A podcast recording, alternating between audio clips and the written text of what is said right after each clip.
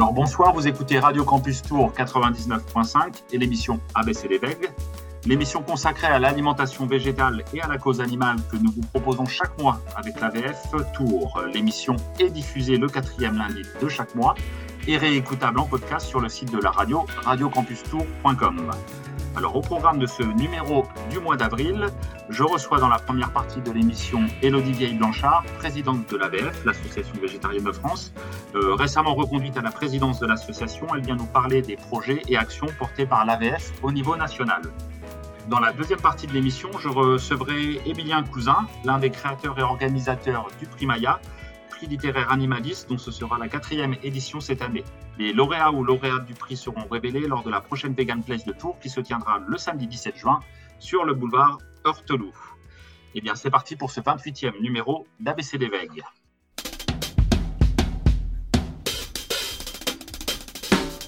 Alors, Elodie Vieille-Blanchard, bonsoir. Bonsoir, cher ami. Alors, merci d'avoir accepté notre invitation. Comme je le précisais en introduction de l'émission, vous êtes la présidente de l'AVF, l'Association végétarienne de France. La première chose que je vais vous demander, c'est ce que vous pouvez vous présenter, c'est-à-dire présenter un peu votre parcours et notamment ce qui vous a conduit à vous engager pour l'alimentation végétale. Avec grand plaisir. Euh, mon chemin qui m'a amené à l'alimentation végétale, c'est un double chemin. C'est d'abord un chemin éthique. Euh, c'est un chemin qui m'a, comment qui m'a conduite à tout simplement euh, vouloir d'abord ne plus manger certains animaux, puis ne plus manger du tout les animaux, puis ne plus manger ce qui vient de l'exploitation des animaux. Euh, c'est un chemin qui a été basé sur ma sensibilité, mais aussi sur mon raisonnement. Euh, étant adolescente, j'ai j'ai eu, comment dire, une sorte de d'intuition sur euh, ce qu'était le spécisme et ce que pouvait être l'antispécisme. Euh, je me suis rendu compte qu'il y avait certains animaux que je refusais spontanément de manger et puis d'autres que je mangeais euh, tout naturellement, comme des cochons par exemple, alors que je mangeais pas de lapin. et donc, voilà, de fil en aiguille, j'ai arrêté de consommer des produits animaux. ça a pris du temps, mais c'est quelque chose, c'est un chemin qui était profond euh, euh, et, qui nourrit beaucoup mon, existence aujourd'hui. parallèlement à cette préoccupation éthique, je suis assez préoccupée par la crise écologique depuis très longtemps. Donc j'ai eu différents engagements. j'ai eu un engagement en tant qu'étudiante à la Cité internationale universitaire dans une association qui sensibilisait les autres étudiants à l'impact de nos pratiques quotidiennes, l'usage de l'eau, de l'électricité, du chauffage par exemple. Euh, j'ai été assez, euh, je ne sais pas trop comment dire, assez inquiète euh, il y a déjà très longtemps à l'idée de, la perspective d'une crise climatique et d'une crise écologique plus généralement. Et donc, j'ai fait une thèse d'histoire des sciences sur les limites à la croissance. Le rapport des limites à la croissance en particulier qui est sorti en 72 et qui prétendait démontrer, en s'appuyant sur un modèle mathématique, que si on continuait à toujours produire plus, euh, consommer plus et être plus nombreux sur Terre, en fait, on allait droit dans le mur. Donc, c'est un rapport qui a été euh, euh, énormément critiqué, qui a été rejeté par l'ensemble de, la classe politique de l'époque et par toutes sortes de, commentateurs intellectuels, journalistes, commentateurs économiques. et j'avais, j'avais le sentiment qu'il y avait, voilà, qu'il y avait une, forme de, de, schizophrénie en fait dans notre société, dans le fait de vouloir à la fois traiter des problèmes écologiques et dans le même temps euh, euh, de vouloir à tout prix rejeter comment dire, la, perspective d'une remise en question de nos modes de vie. Et donc, pour moi, le végétarisme, le véganisme, bah, c'est aussi ça, c'est-à-dire que c'est à un moment donné prendre la décision d'amener nos modes de vie dans, dans, la fenêtre de ce qui est peut-être soutenable pour que la planète demeure habitable pour notre espèce. et donc, voilà, c'est mon chemin, disons, un chemin euh, où euh, j'ai expérimenté euh, différentes formes d'engagement. Je pense que voilà, je, me définis comme quelqu'un d'engagé. et puis pour moi, le végétarisme, le véganisme répondait en fait à cette volonté d'agir, de, peser d'une certaine manière sur les modes de vie pour éviter, enfin pour, contribuer en tout cas à éviter une, crise qui pouvait être assez grave. Et à quel moment vous avez rencontré l'Association végétarienne de France?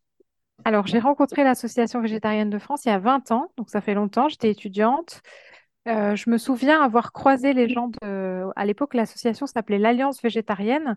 Je me rappelle les avoir croisés près de Beaubourg. C'était l'une des premières euh, Veggie Pride, donc une manif euh, qui avait lieu chaque année autour du mois de mai-juin, qui était une manif qui, dénonçait la végéphobie, c'est-à-dire l'idée qu'il y avait beaucoup de discrimination contre le- les personnes végétariennes et véganes. Et, euh, et en fait, j'ai été assez euh, Enfin, j'ai apprécié l'attitude de- des, bénévoles de cette association que, j'ai trouvé très accueillant, pas du tout jugeant, et qui m'ont prise là où j'en étais. Donc à l'époque, je consommais encore du poisson, par exemple, mais ils m'ont écouté, ils m'ont proposé des arguments, et, euh, j'ai trouvé qu'ils étaient bah, tout simplement très convaincants et, aussi très bienveillants. Voilà. Donc à l'époque, l'AVF était complètement bénévole. Et c'est une association qui proposait euh, beaucoup euh, de liens, de convivialité aux personnes végées, ce qui en fait était euh, indispensable parce qu'aujourd'hui, on a l'impression que c'est facile de se relier à d'autres végés. Il y a aussi les réseaux sociaux et puis on est beaucoup plus nombreux, je pense qu'à l'époque. Mais à l'époque, enfin, je pense qu'on se posait tous, chacun de notre côté, plein de, plein de questions. Enfin, on on faisait face à plein de situations difficiles. Et euh, le fait de se rencontrer, de pouvoir échanger, de se donner des trucs, de se soutenir euh, mutuellement, c'était euh, juste hyper précieux. Donc ça, ça a changé beaucoup de choses dans ma vie, je pense, dès ce- dès cette époque. Et euh, c'était une association qui existait déjà depuis longtemps, euh, la- l'Alliance végétarienne? Alors l'Alliance végétarienne, elle a été créée fin 1994, donc je pense qu'elle a commencé ses activités en 95.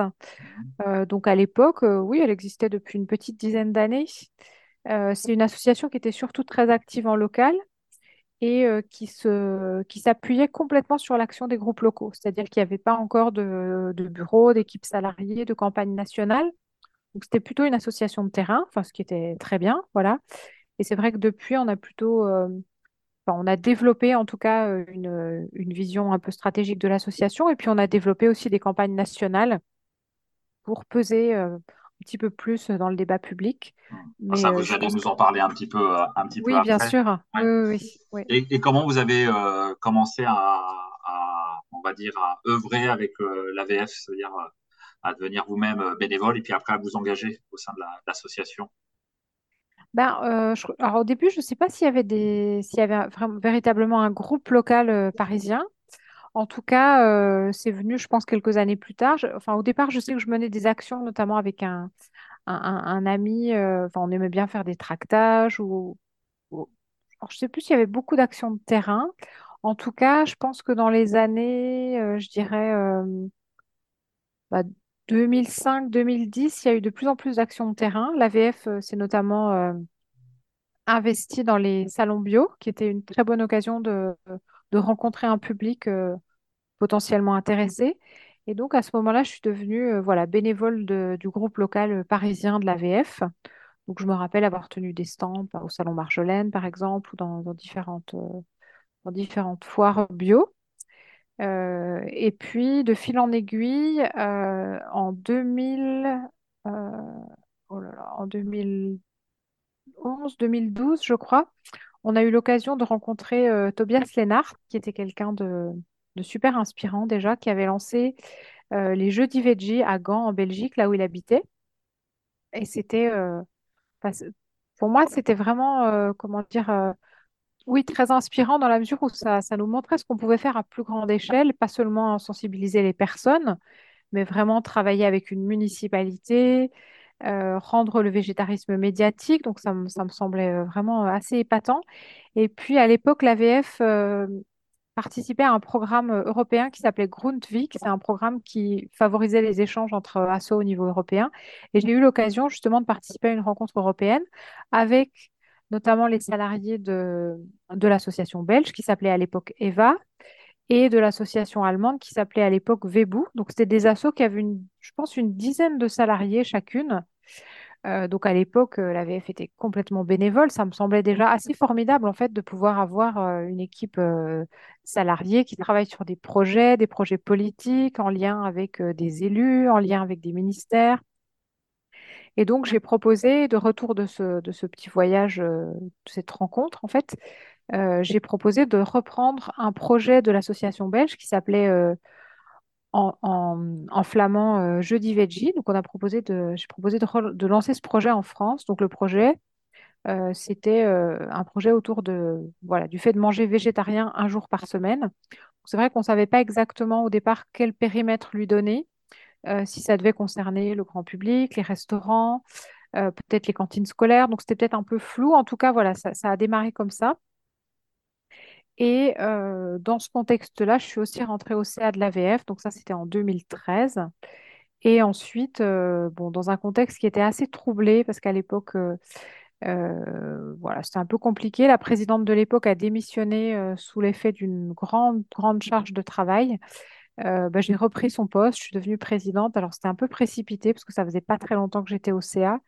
Mais en tout cas, c'était une chouette mission. Et puis, voilà, l'inspiration de ces autres associations européennes, elle était très présente. Donc, elle m'a, elle m'a vraiment donné envie de, contribuer à développer cette association. Et c'est comme ça que, voilà, qu'ensuite, petit à petit, on a essayé de, de, poser les bases d'une structure plus professionnelle ça fait une dizaine d'années que vous êtes présidente du coup de l'AVF et puis je le disais un peu en préambule, là vous avez été reconduite comme présidente.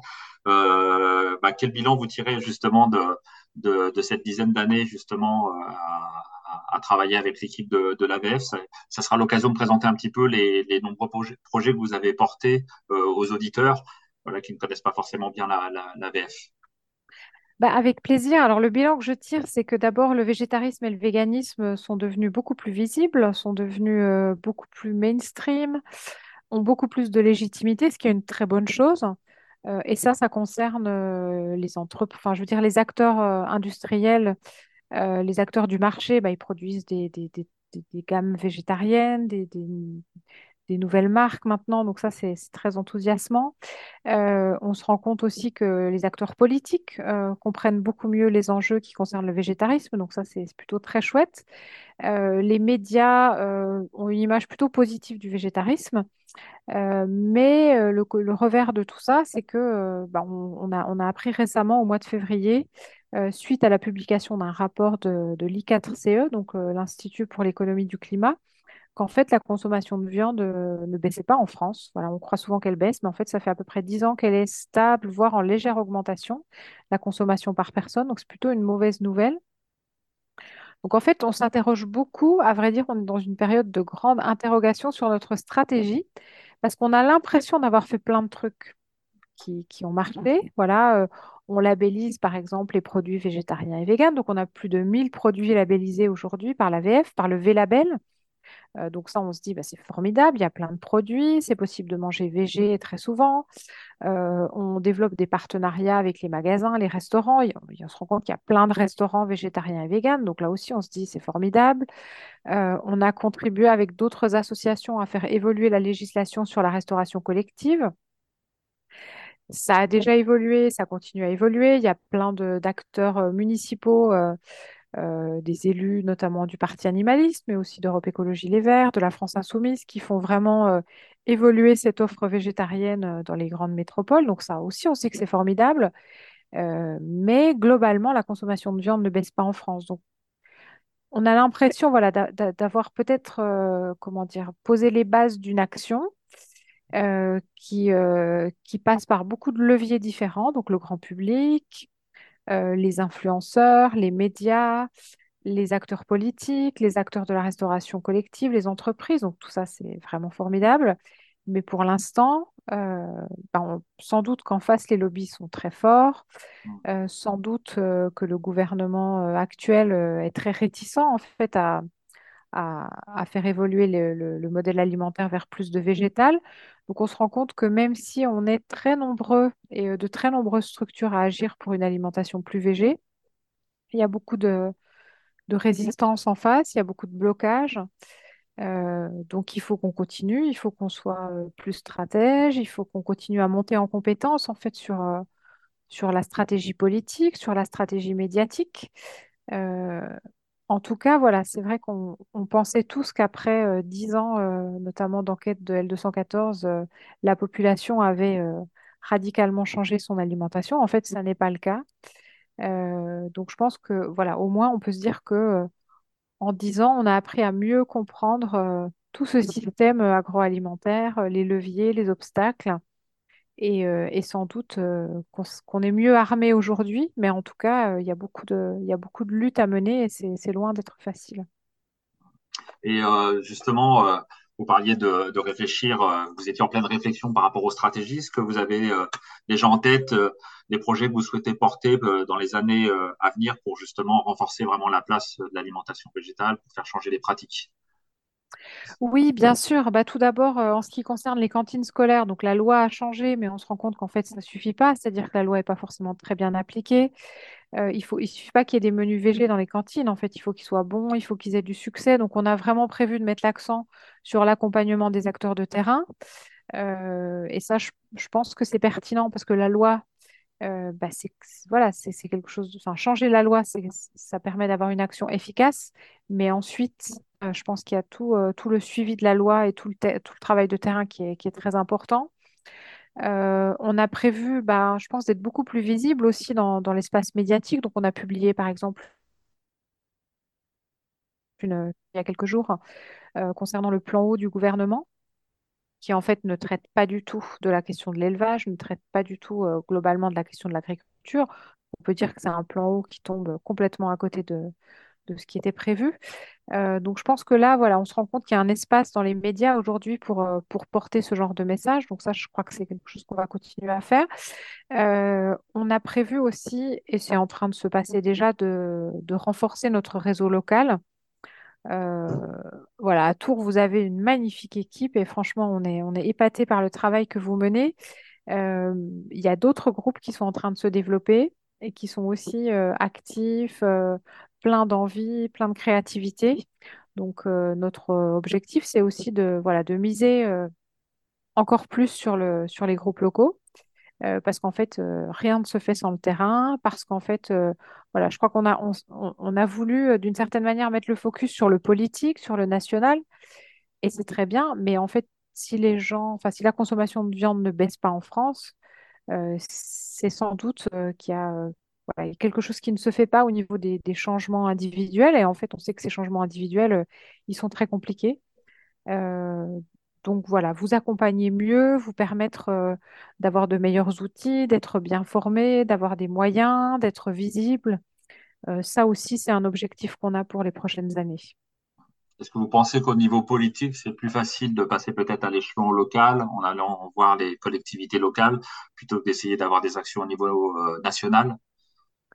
Oui, oui, alors non seulement c'est plus facile, mais en plus la demande existe, c'est-à-dire qu'on n'a même pas besoin de convaincre les gens. En fait, Euh, déjà, toutes les grandes métropoles euh, aujourd'hui qui ont une, une enfin, qui ont des, des élus écologistes, on se rend compte qu'elles ont très envie de mettre en place des menus végés. En fait, elles le font déjà. Après, parfois elles tâtonnent, parfois elles ont besoin euh, euh, de plus de- d'accompagnement, enfin des, des, des- des chefs par exemple, mais en général, euh, elles ont cette volonté déjà. Donc c'est vrai qu'agir au niveau national, bah, peut-être que c'est pas le, peut-être qu'on voilà, qu'on s'épuise un peu et que c'est pas le, le levier le plus efficace. Et puis après, bah, c'est vrai que le, les élus de terrain, ils sont au contact des familles, ils sont au contact des associations, euh, donc ils sont aussi plus sensibles en fait euh, aux demandes du terrain. Donc, euh, une autre question, c'était avec la revue Virage, hein, on avait reçu Karine Dernet dans l'émission l'année dernière, ou encore au travers de vidéos en ligne euh, ou sur le site internet. Bah, l'ABF contribue beaucoup à susciter la réflexion, à faire évoluer les représentations, à questionner les pratiques. Vous en avez parlé tout à l'heure, notamment autour de l'agriculture, c'est-à-dire effectivement se poser des questions sur le modèle agricole actuel et vers quoi on devrait tendre. Et moi, je pensais notamment à un dossier très intéressant sur euh, l'agri- l'agriculture végane. Je pense qu'il y a des auditeurs qui ne connaissent pas, qui n'en ont jamais entendu parler. Ou récemment, vous avez lancé euh, une conversation avec Georges Monbiot, euh, qui est un militant et écologiste anglais. Est-ce que vous pouvez nous parler un petit peu de ces deux sujets? Je pense qu'ils vont intéresser les, les auditeurs. Oui, bien sûr. Alors déjà, c'est vrai qu'on aspire à ce que notre site Internet soit vraiment une base documentaire pour tous les gens qui s'intéressent au sujet. Et on n'apporte pas seulement des infos pratiques, par exemple sur la nutrition, sur la cuisine, enfin, ce qui est très bien, on apporte vraiment des éléments de réflexion. Euh, Virage, la revue Virage aspire aussi à être un support euh, euh, ben, qui permet d'approfondir un certain nombre de thématiques, qui permet d'envisager aussi un autre monde. Et donc, on avait proposé un dossier sur l'agriculture végane Alors, qu'est-ce que c'est? C'est une agriculture euh, en général qui ne recourt pas à des intrants chimiques, mais qui n'utilise pas non plus euh, des intrants d'origine animale comme le fumier. C'est-à-dire que c'est un mode de culture qui utilise des fertilisants d'origine végétale. Par exemple, des couverts végétaux ou des engrais verts, enfin différentes sortes de différents modes de fertilisation. Ça nous semble important euh, de mettre en avant ce genre d'initiative parce qu'aujourd'hui, on peut dire que c'est relativement marginal, il n'y a pas énormément d'initiatives, euh, mais ça permet de montrer qu'un autre monde est vraiment possible. C'est-à-dire que si on refuse, euh, les, par exemple, les pesticides et les engrais de synthèse, enfin surtout les engrais de synthèse, on n'est pas obligé en fait d'utiliser de- des, des- fertilisants qui viennent de l'exploitation des animaux. Donc ça ouvre vraiment un autre champ de, possibles. Euh, on a un partenaire qui s'appelle Vetopia, euh, qui se trouve euh, en Belgique, à côté de Liège, et qui montre vraiment comment c'est possible, voilà, de produire sur un terrain tout ce dont on a besoin quand on mange végétal. Donc l'ambition de ce lieu, c'est de produire à la fois bah, des fruits, des légumes, des céréales, des légumineuses et même des oléagineux. Donc il y a vraiment tout ce qu'il faut dans une alimentation. Donc c'est assez formidable. Et au-delà de cet exemple, voilà, il y a toutes sortes de réflexions sur euh, ce que c'est qu'une alimentation, ce que c'est qu'une qu'une agriculture végane. Il y a des réseaux aussi qui existent à l'international. Donc, c'est ça qu'on a voulu mettre en avant dans ce dossier. Et en fait, euh, quand on publie un dossier, euh, bien sûr, on garde dans un premier temps la primeur des articles à nos abonnés, mais ensuite, on met ces articles en ligne. Donc, il y a tout un dossier sur l'agriculture végane qui se trouve sur notre site. Euh, et puis, euh, donc, euh, vous évoquez l'interview de Georges Monbiot. Donc, Georges Monbiot, je pense que c'est le militant écologiste le plus connu en Grande-Bretagne. C'est quelqu'un qui s'est engagé vraiment sur beaucoup de terrains différents et qui, pendant longtemps, défendait certaines formes peut-être de petit élevage ou en tout cas la chasse, la pêche. et c'est quelqu'un qui, assez récemment, est devenu euh, vegan, si je ne me trompe pas et qui a beaucoup dénoncé euh, l'impact de, de l'élevage et, en particulier de l'élevage extensif euh, sur les écosystèmes. Donc ça, c'est une voie qui est totalement euh, marginale, puisqu'en général, les écologistes défendent le petit élevage, l'élevage extensif de pâturage. Et en fait, Georges Monbiot explique que, pour lui, c'est un des pires fléaux que la Grande-Bretagne ait, ait connu, euh, le pâturage, en fait, les, moutons qui ont complètement euh, euh, façonné, enfin, comment dire, les, paysages tels qu'ils sont aujourd'hui. Et pour lui, en fait, vouer une forme de culte à ces, ces, paysages, c'est comme si aujourd'hui on, on, vouait un culte aux zones déforestées en Amazonie. Enfin, pour lui, c'est équivalent.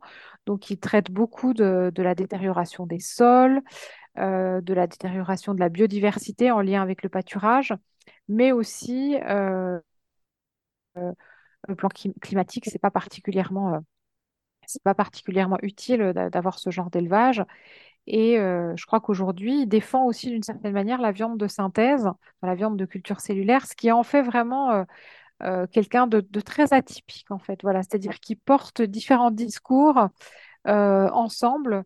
euh, qui, euh, d'une manière qui semblerait euh, très très surprenante, très paradoxale en fait euh, en France.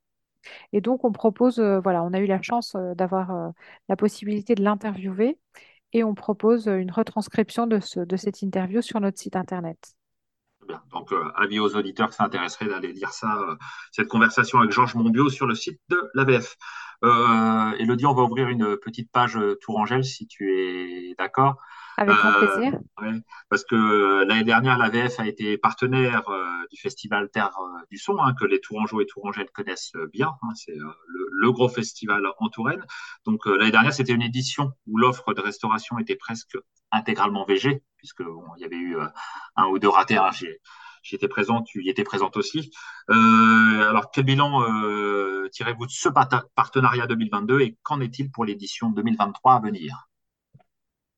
Alors déjà, c'était très enthousiasmant. Franchement, c'était assez formidable pour nous de participer à cette, euh, à cette entreprise de végétalisation d'un festival qui est quand même un très grand festival. Si je ne me trompe pas, c'est 40 000 billets vendus sur trois jours, quelque chose comme ça.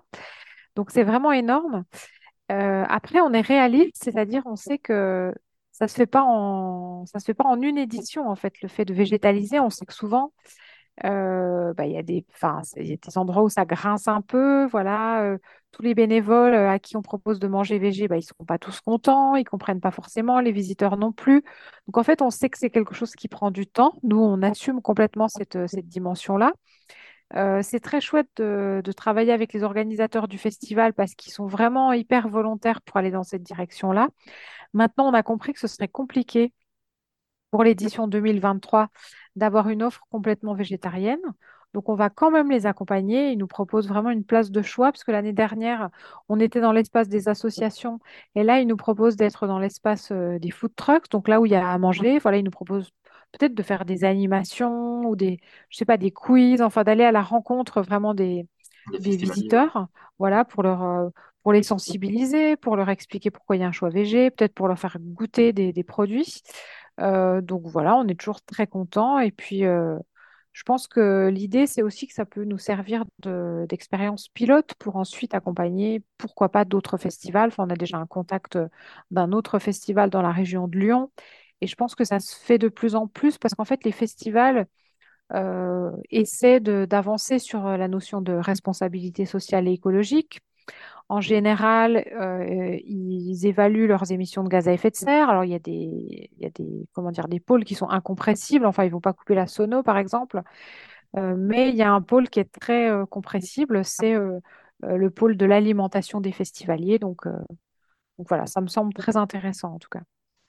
D'ailleurs, il me semble que si je ne me trompe pas, qu'il y a le festival Wheel of Green, du coup, qui est sur Paris, qui sera intégralement VG, je crois, cette année. Oui, exactement. Oui, oui, tout à fait. Et la VF, il sera présent ou On aimerait bien y être. c'est en cours de réflexion. D'accord, très bien. Alors, euh, alors, autre actualité, on va dire Tourangelle, c'est que alors, euh, vous et Elodie Blanchard, vous intégrez euh, le jury du prix Maya, donc un prix littéraire qui récompense les œuvres de fiction qui défendent le mieux la cause animale.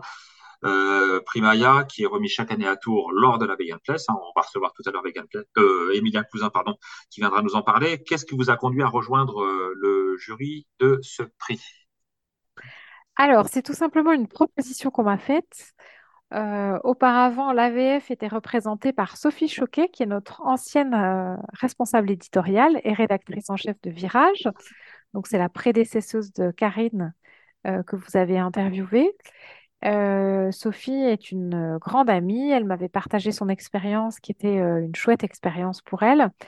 Et il se trouve que cette année, voilà, elle a différents projets qui font qu'elle n'a pas pu s'investir dans, le jury, parce que c'est quand même du travail en fait. Hein. On nous envoie 15 bouquins, enfin, bon, 5 livres pour enfants, ça va, 5 BD, ça prend un petit peu plus de temps, et 5 romans. Donc c'est vrai que c'est quand même une organisation de, de, lire ces bouquins tout en ayant euh, en tête euh, voilà, les, certaines questions, tout en se demandant bah, est-ce que, euh, voilà, est-ce que j'ai envie de valoriser cet ouvrage? Si oui, pourquoi? Est-ce qu'il porte un message? Est-ce que la manière dont il le porte, c'est quelque chose qui me touche? Et puis, il y a beaucoup d'œuvres très intéressantes. Donc, voilà, je trouve que c'est pas voilà c'est une lecture qui est très active c'est pas juste une, une lecture distraction. Et donc, euh, voilà, comme Sophie n'était pas complètement disponible, on m'a proposé de, prendre la suite. Et puis, euh, je me suis dit que c'était un chouette projet, donc, euh, donc j'ai accepté. je suis vraiment très, très contente. C'est, c'est vraiment un plaisir de découvrir ces œuvres qui sont toutes différentes, mais cette année, je trouve que c'est vraiment une très belle sélection. Et vous serez présente à la Vegan Place alors le 17 Bien sûr, hein. oui, oui, je serai présente à la Vegan Place et puis euh, je serai très contente de rencontrer. J'ai vu qu'il y avait beaucoup d'auteurs qui seraient présents euh, justement à la Vegan Place, mais euh, je vais laisser Emilien en parler un peu plus. en tout cas, je sais qu'il a, il a relayé l'info sur ses, sur ses réseaux sociaux. il y a beaucoup de beaucoup d'auteurs, il y aura aussi beaucoup d'associations. une des questions que je voulais vous poser aussi, c'est est-ce que l'AVF collabore avec d'autres associations, que ce soit des associations euh, animalistes ou euh, d'autres associations qui œuvrent pour l'alimentation végétale? Oui, bien sûr. Euh, bah, historiquement, on a pas mal travaillé avec Greenpeace justement sur la végétalisation des cantines. aujourd'hui, on est dans un partenariat très fructueux avec Convergence Animaux Politiques. c'est une structure qui porte nos revendications auprès des acteurs politiques.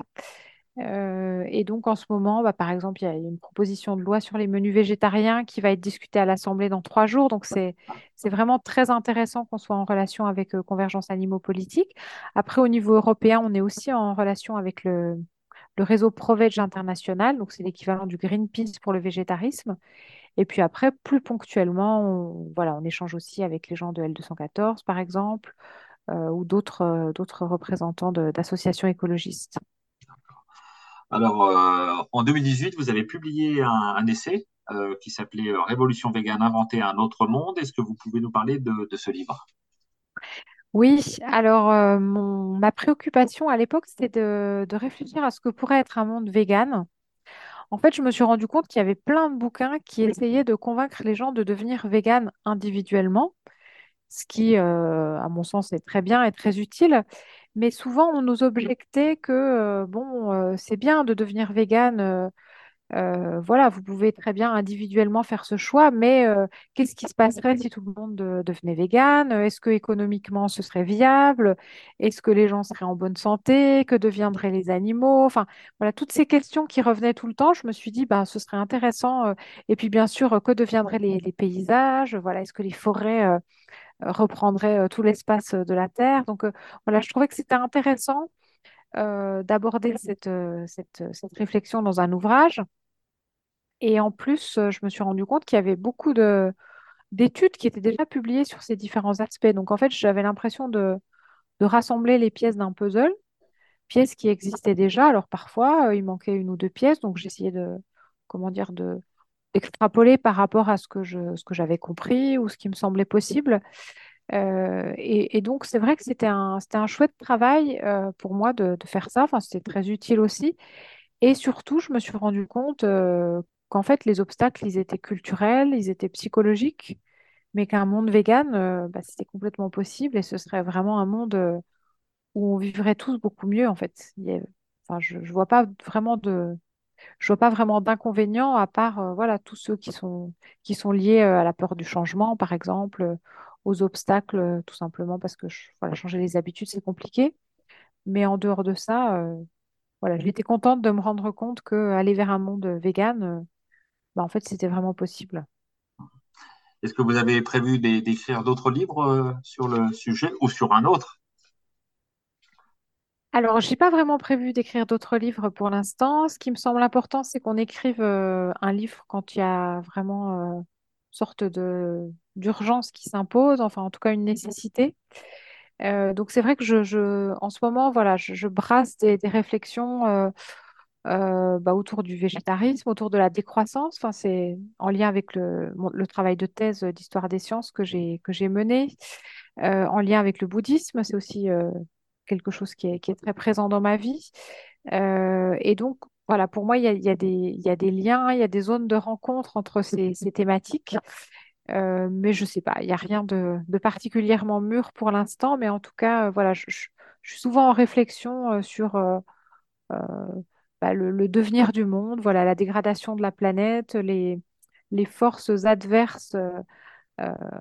À, à, ce que serait un monde plus respectueux et plus durable. Et donc, euh, voilà, je, mobilise ces différentes réflexions, en tout cas, pour, euh, pour essayer d'y voir un peu plus clair. Eh bien, merci Elodie Vieille-Blanchard d'avoir euh, répondu à, mes questions. pour terminer, est-ce que vous pouvez présenter le morceau que vous avez choisi pour la pause musicale qui va suivre? Alors, le morceau que j'ai choisi, c'est un morceau qui s'appelle A Song for You. Et c'est un morceau qui a été écrit par un compositeur américain, Leon Russell et qui est interprété ici par euh, le chanteur de Saul américain Donny Hathaway. C'est une chanson qui a 50 ans et euh, je la trouvais très agréable euh, pour une émission en soirée.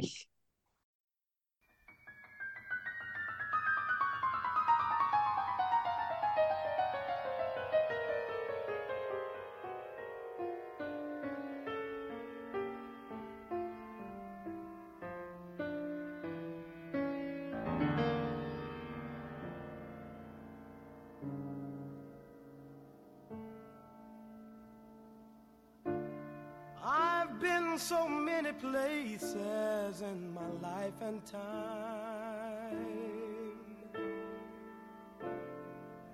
I've sung a lot of songs I've made some bad rhymes. I've acted out my life in stages with 10,000 people watching. But we're alone now, and I'm singing this song to you. I know your image of me is what I hope to be. I treated you unkindly, but darling, can't you see? There's no one more important to me.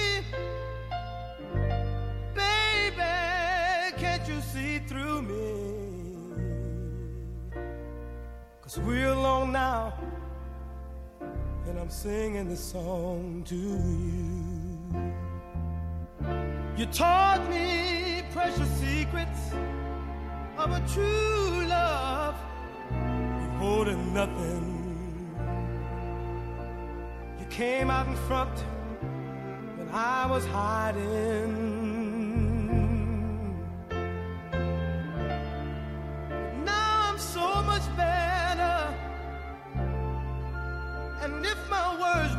Come together, listen to the melody, cause my love is in there hiding.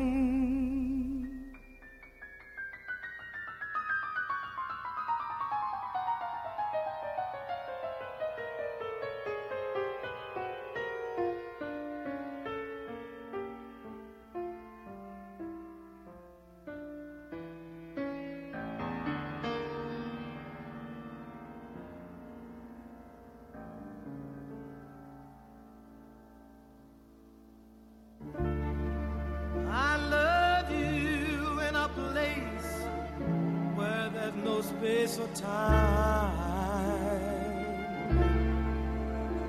I love you for my life. You're a friend of mine. And when my life is over, remember when we were together. We were alone, and I was singing this song to you.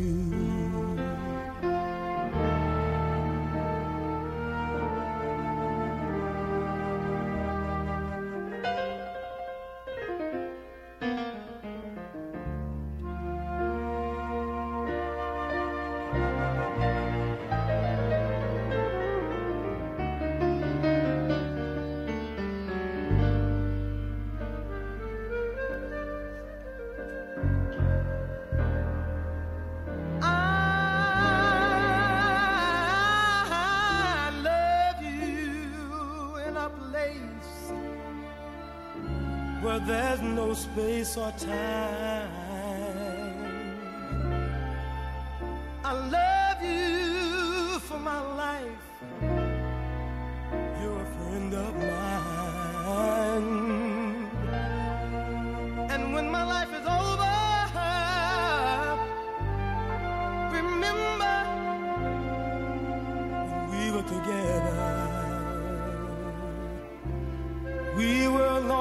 I was singing this song to you.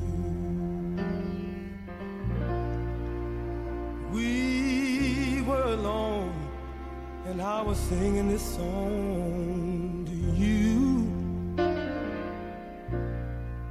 We were alone and I was singing this song.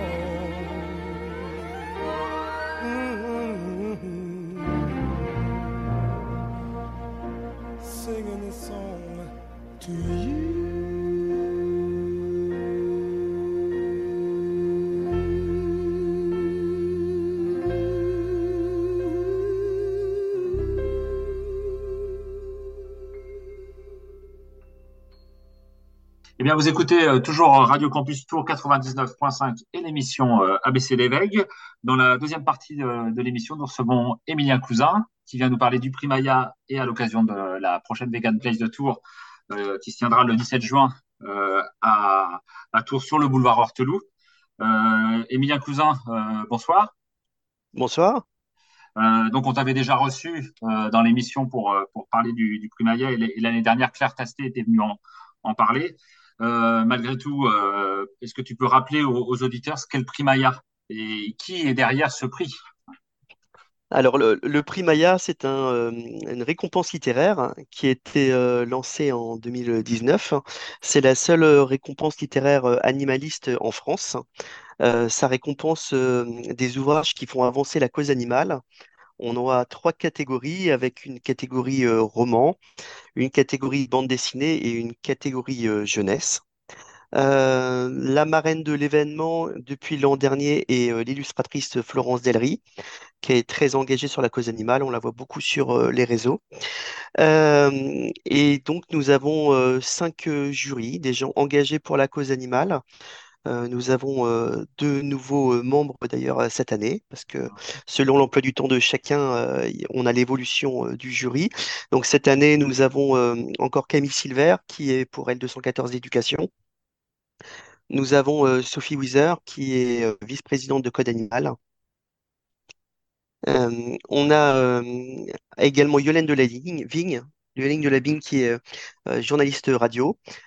Et donc les deux nouveaux dans le jury sont Élodie Vieille-Blanchard, qui est présidente de l'Asso végétarienne de France. Et, on a reçu au, début de l'émission, en fait, qui était dans la première partie de l'émission, du coup. Tout à fait, exactement.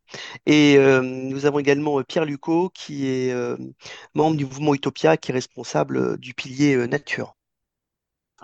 Et euh, du coup, euh, tu parlais des trois catégories effectivement dans le prix Maya. Est-ce que tu peux dire un petit mot sur les, les sélections de, de cette année pour le, le prix Maya 2023 Oui, donc on a euh, cinq ouvrages en bande dessinée. par exemple, Journal anthropique de la cause animale de Anne de Fréville. nous avons également Marley le renard euh, de, euh, de Goudot Lestock. Par exemple, Parnell Renard, c'est euh, en plus édité par un éditeur tourangeau, Comics Initiative. on a après également au niveau des romans, à titre d'exemple, on a Le Dernier des Siens. On a également euh, celui de Mona Messine qui s'appelle Biche, Le Grand Procès des Animaux de Jean-Luc Porquet. Euh, qu'est-ce qu'on a d'autre? En littérature jeunesse, on a Chez nous, euh, qui est un, livre jeunesse coréen euh, qui est traduit en France et qui est très bien. Il y a Je t'aime bleu également de Barou. Enfin, vraiment, on, a vraiment eu. On a cinq donc en roman, cinq bandes dessinées et quatre jeunesse. Vous retrouvez toute la sélection sur le site internet primaya.org. Euh, et comme ça, vous aurez vraiment toutes les informations avec les descriptifs, avec le nom des auteurs. Euh, et ce sont toujours des ouvrages très qualitatifs. On passe un an à faire la sélection. Euh, donc on est très très fiers de notre sélection et cette année elle est vraiment qualitative, très engagée sur la cause animale et vraiment avec, une, avec, des belles plumes qui ont été sélectionnées. Tu peux rappeler éventuellement les, les gagnants, les lauréats de l'année dernière parce qu'on avait reçu donc Tastet qui était venu parler effectivement des sélections. Mais euh, si tu peux rappeler, c'est. Oui, tout à fait.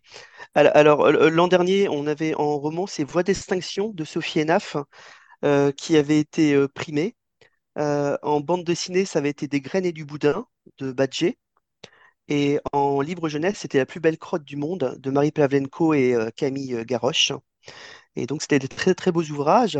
Et on avait également eu l'année dernière le prix Maya des lycéens qui avait été remis par, euh, euh, par le lycée Vaucanson à Tours.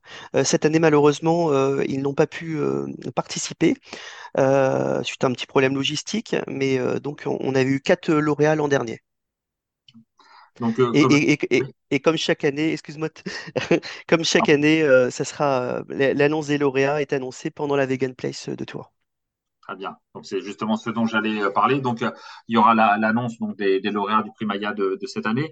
Euh, est-ce qu'il y a des auteurs qui ont déjà prévu de faire le déplacement? Est-ce qu'il sera possible aux, auditeurs qui s'intéressent de pouvoir rencontrer les, auteurs sélectionnés? Oui, tout à fait. On, aura 14 auteurs. Alors, ils ne sont pas tous dans la sélection, mais on, on a 14 auteurs qui sont engagés pour la cause animale qui seront présents. Euh, après, au niveau des, euh, euh, auteurs qui sont dans la sélection et qui seront présents, on aura donc Sybille Grimbert, qui a écrit Le Dernier des Siens. On aura Jean-Luc Porquet, qui est journaliste et qui a écrit Le Grand Procès des animaux. On aura également Mona Messine, qui a écrit Biche. dans la, ça, c'était la section roman. Dans la sélection jeunesse, on aura Pauline Caliucci, qui a écrit Maman les petits bateaux. Et au niveau de sélection bande dessinée, euh, on aura euh, les auteurs de Tiki, une année de chien. Euh, Tiki, les années de chien, qui est édition La Boîte à Bulles, qui est également une boîte d'édition, une maison d'édition Tourangelle. Donc, exceptionnellement, cette année, on a deux maisons d'édition Tourangelle, hein, c'est à souligner. Comme ce prix est, quand même organisé par des Tourangeaux. D'ailleurs, tu, tu n'avais pas forcément réexpliqué quelles sont les associations qui sont derrière justement le, le prix Maya. Oui, tout à fait. Euh, nous sommes euh, sept euh, membres de l'organisation pour le prix littéraire et la Vegan Place. Et en fait, nous sommes soutenus par quatre grandes associations sans qui nous ne pourrions pas organiser, qui nous aident financièrement et au niveau logistique. On a donc l'Association végétarienne de France, nous avons l'association L214, l'association Code Animal et le mouvement Utopia. Et donc, euh, à la Vegan Fest, donc on a compris, il y aura des auteurs sélectionnés euh, effectivement pour le prix Maya, mais il y aura d'autres choses. Est-ce que tu peux dire un petit peu ce que les, personnes pourront découvrir à, la Vegan Fest le 17 juin?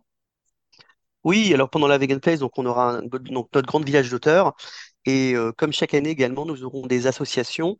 Euh, donc, bah, déjà, les associations partenaires euh, sont présents. Il y aura aussi l'ASPAS. On aura également des sanctuaires comme Groin-Groin, qui nous vient de la Sarthe. on a les Meureuses. on aura la ferme des Oliviers. Donc, on, aura à peu près, je, crois, 16 ou 17 stands associatifs. Il y en a quelques-uns qui sont encore en attente de confirmation, mais on doit être à peu près à 16. Et on aura quasiment autant de d'artisans et commerçants, euh, dont euh, trois food trucks. On aura euh, Coco Libri qui était là l'an dernier, le Gopal également, et le, le, Butterfly qui fait du, du kebab vegan, qui était également là l'an dernier. Et exceptionnellement cette année, on est vraiment très fiers de ça. nous avons l'entreprise La Vie qui fait du bacon et des lardons végétaux. Euh, qui est très très présent sur les réseaux sociaux, ils communiquent très très bien. Et en fait, ils ont un, camion, un food truck, et donc ils seront présents et euh, ils feront euh, goûter gracieusement en fait tous leurs produits sur notre Vegan Place. Donc ça, c'est quelque chose de, très, de très sympa. Et pour les auditeurs qui voudraient se tenir un peu au, courant du programme de la Vegan Place et d'avoir toutes les informations pratiques, c'est à, quel endroit qu'ils peuvent aller jeter un coup d'œil? Donc pour avoir toutes les informations euh, sur euh, le prix Maya, nous avons euh, le site internet primaya.org qui recense la sélection de l'année et puis toutes les sélections précédentes ainsi que les lauréats ainsi que des infos sur les jurys. nous avons également le Facebook Primaya. Et puis la page Facebook et l'Instagram Vegan Place Tour, où vous aurez toutes les informations pour l'événement du 17 juin, euh, on poste régulièrement dessus euh, les euh, associations qui seront présentes, les entreprises et les personnalités. Et puis bientôt, il y aura également le programme radio. Oui, et eh ben oui, parce que Emilien, j'en profite. Merci pour la transition. Du coup, c'est pour annoncer aux auditeurs du coup qu'avec l'émission ABC et Radio Campus Tour, nous serons présents à la Vegan Place tout au long de la journée. C'est entre 10h et 18h, c'est ça les 18h, oui. 18h. Et donc, on aura un, plateau radio et nous ferons euh, différentes tables rondes tout au long de la journée. On est en train de concocter le, programme. On peut déjà dire qu'on aura, euh, on recevra les, des membres des refuges comme Groin Groin, les Meureuses, qu'on aura Dominique Hofbauer de L214 Éducation qui sera, qui sera présent sur la table ronde, Florence Delry, euh, le photographe Ludovic Sueur, etc. Donc euh, ça, vous en saurez aussi un peu plus euh, quand on aura fini d'établir le programme. Eh bien, Emilien, merci beaucoup de nous avoir consacré un petit moment pour parler du prix Maya et de la Vegan Place. Merci de l'invitation.